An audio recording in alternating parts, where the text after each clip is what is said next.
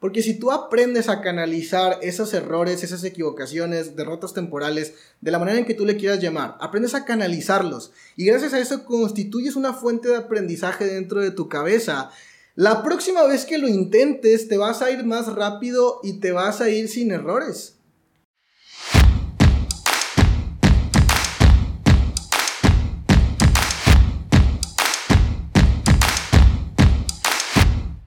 Bienvenidos al podcast del 3%.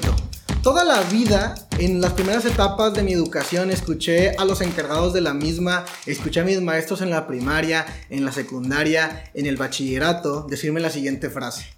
El conocimiento es poder. Y de verdad no estoy en contra de ello. Solamente pienso que esto es una verdad parcial. Porque definitivamente sí deberíamos, y, y en episodios pasados lo platicábamos, tener activo nuestro agente del aprendizaje y todo el tiempo estar buscando conectarnos a la fuente de la información. La autoeducación de verdad, de verdad es un superpoder. Sin embargo, considero no es lo que sabes, sino lo que haces con lo que sabes, lo que verdaderamente marca una diferencia.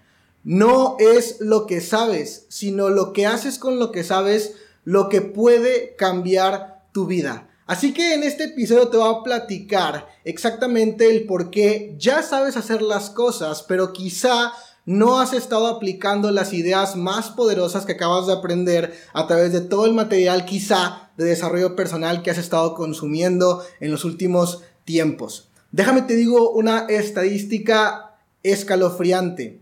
Hay cientos de genios quebrados allá afuera. Y no únicamente personas que saben mucho acerca de desarrollo personal, muchas personas que son expertas en su tema, quizá la ingeniería, quizá la medicina, quizá las leyes, quizá la arquitectura, quizá la gastronomía, la la, eh, quizá temas de astronautas, muchísimos, pero muchísimos, muchísimos temas en el mundo en los cuales hay muchas personas expertas que se han leído 3 millones de libros, que, han, que saben toda la información, que han estado investigando y buscando las respuestas más importantes de las cuestiones más importantes de la industria en la cual ellos quieren ser y convertirse en especialistas y siguen quebrados. ¿Por qué es que siguen quebrados?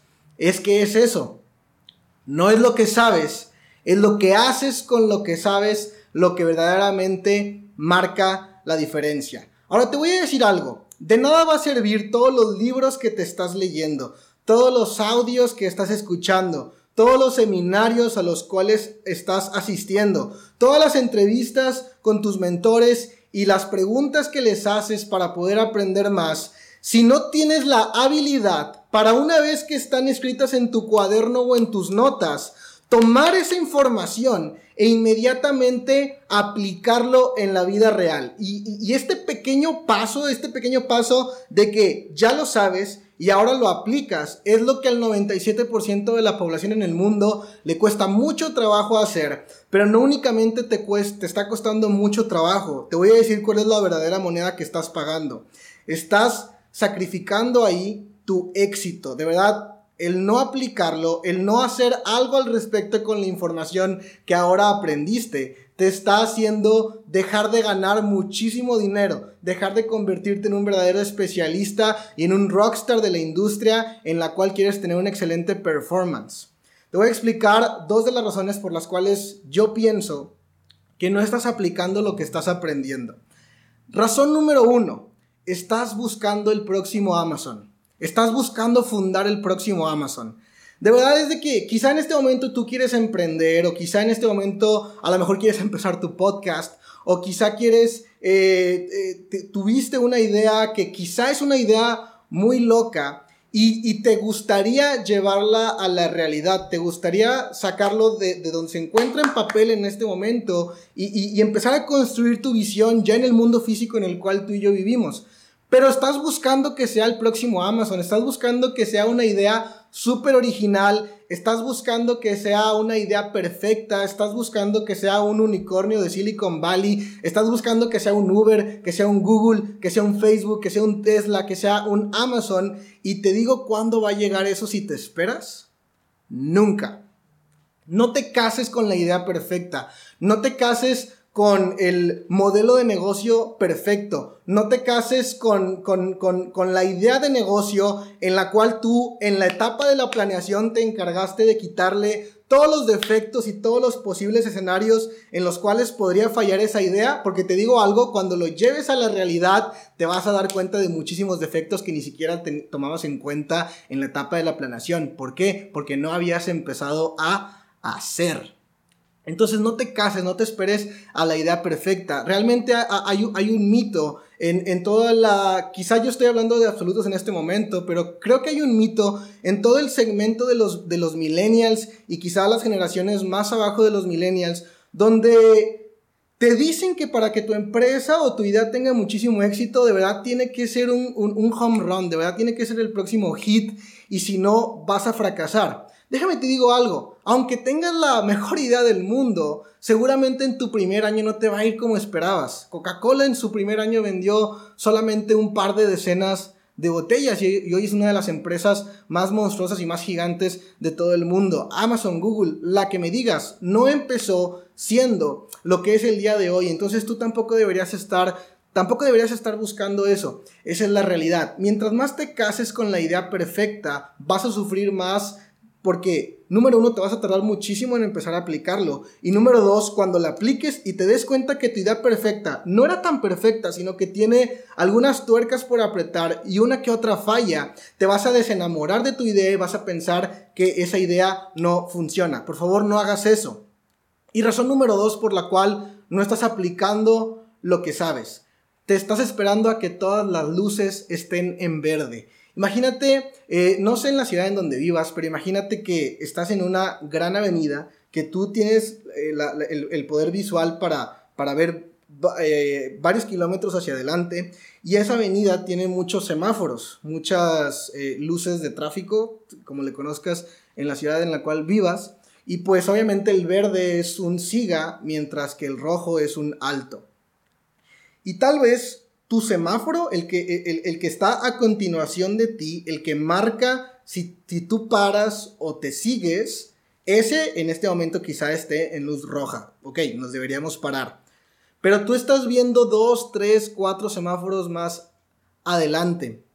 Y cuando tu semáforo marca la luz verde, tú ya no te estás fijando en tu semáforo, tú te estás fijando en los dos o tres semáforos que hay adelante. Y esos semáforos tienen luz roja en este momento y eso te impide de avanzar. No te esperes a que todas las luces estén en verde porque mientras tú te estás esperando que todo lo, posterior, lo de adelante, se ponga en verde, en ese momento a ti, tu semáforo, el que a ti te indica avanzar, ya se te volvió a poner en rojo. Estás buscando el momento perfecto, estás buscando estar listo, estás buscando estar preparado. Si quieres eh, poner un negocio de, no sé, un restaurante, quieres saber todo acerca de la comida, si quieres poner un negocio de, de, carros, quieres saber todo acerca de la mecánica, si quieres poner un negocio de ventas, quieres capacitarte con los mejores coaches de ventas del planeta Tierra. Y si no haces eso previo en tu etapa de estrategia y planeación, entonces no, no das el primer paso, no arrancas, no pasas ni siquiera el primer semáforo. Porque a las personas les da muchísimo miedo empezar y, aplicar lo que saben. Porque las personas tienen miedo de equivocarse. El 97% de la gente en el mundo tiene miedo de fallar. Tiene miedo de empezar algo, gritárselo al mundo y luego que no sea el producto que todo el mundo estaba esperando. a la mayoría de la gente le da miedo el qué dirán. A la mayoría de la gente le da miedo poner todos sus ahorros, poner su esfuerzo, invertir grandes cantidades de dinero en una idea, en un proyecto y que luego este fracase.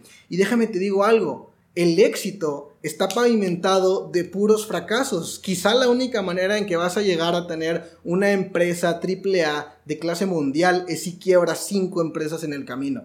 No lo sé con exactitud. O quizá te puede salir la primera vez que bateas, te puede salir un home run. No lo sé con exactitud. Pero déjame te digo algo. Hay muchísimo valor y muchísimo aprendizaje en equivocarte. Cada vez deberías estarte, estar buscando equivocarte más y más rápido, más y más rápido. Porque si tú aprendes a canalizar esos errores, esas equivocaciones, derrotas temporales, de la manera en que tú le quieras llamar, aprendes a canalizarlos y gracias a eso constituyes una fuente de aprendizaje dentro de tu cabeza, La próxima vez que lo intentes, te vas a ir más rápido y te vas a ir sin errores. Y solamente por esa segunda o tercera o cuarta o quinta vez que ahora lo estás intentando y que ya te fuiste más rápido, solo por eso valió la pena haberte equivocado tanto al principio, porque ahora sí tienes la empresa diseñada a prueba de errores, que eso es lo que realmente todos estamos buscando. Empieza a valorar más la curva de aprendizaje. De verdad deberías empezar a eh, buscar todas las posibles alternativas que hay allá afuera, todos los posibles escenarios en los que tal vez tu idea de negocio pueda fallar y no pasa nada. Hay muchísimo, pero muchísimo valor en la curva de aprendizaje. Y la única manera en que tú, esa curva, escúchame, escúchame lo siguiente. Todo lo que intentes por primera vez no te va a salir perfecto. La primera vez que te subiste una bicicleta, empezaste a pedalear tantito y luego te diste en toda tu madre. Y a lo mejor unas tres veces o cuatro o cinco veces más cuando te volviste a subir a la bicicleta. Todo lo que intentas por primera vez no te va a salir perfecto, incluso puede que te salga mal. Y eso se llama la curva de aprendizaje. Por más que la idea sea buena, todo tiene una curva de aprendizaje. La única manera en que esa curva de aprendizaje la vas a pasar lo más rápido posible, lo acabo de decir hace minutos, es equivocarte más y más rápido, equivocarte más y más rápido. De esa manera vas a empezar a achicar la curva de aprendizaje, porque si tú aplazas los errores, aplazas las equivocaciones, aplazas los fracasos temporales, esa curva de aprendizaje no se está cortando en absoluto y, y ese es el objetivo que deberías estar buscando. Así que a partir de este momento me encantaría que abrazaras la idea de que la idea que tienes no tiene que ser perfecta cuando la concibes en tu cabeza ni cuando empieza a nacer. La idea perfecta existe cuando llevas algún tiempo intentándolo, no en la etapa del diseño, sino en la etapa de la aplicación. Ahí es donde nace la idea perfecta. Los grandes empresas, los grandes éxitos, los grandes home run empresariales en, en la industria a la cual tú pertenezcas, no salieron así la primera vez Deja de buscar llenar cuadernos, deja de buscar llenar libros enteros, eh, consumirte libros enteros. Conozco gente que lee libros en un día, pero a la hora de aplicarlo no está haciendo absolutamente nada. Deja de buscar llenarte de información todo el tiempo y comienza a aplicar. Uno de mis mentores me decía, Jorge, cuando tú lees un libro, cuando tú asistes a un seminario o escuches un audiolibro, no estás buscando 15 ideas por página Estás buscando quizá, quizá, solo una idea en todo ese material y esa idea se le conoce como la idea del millón de dólares, pero no es hasta que lo aplicas. Entonces, no es lo que sabes, es lo que haces con lo que sabes, lo que verdaderamente, te va a convertir en un éxito de clase mundial. Nos vemos a la próxima.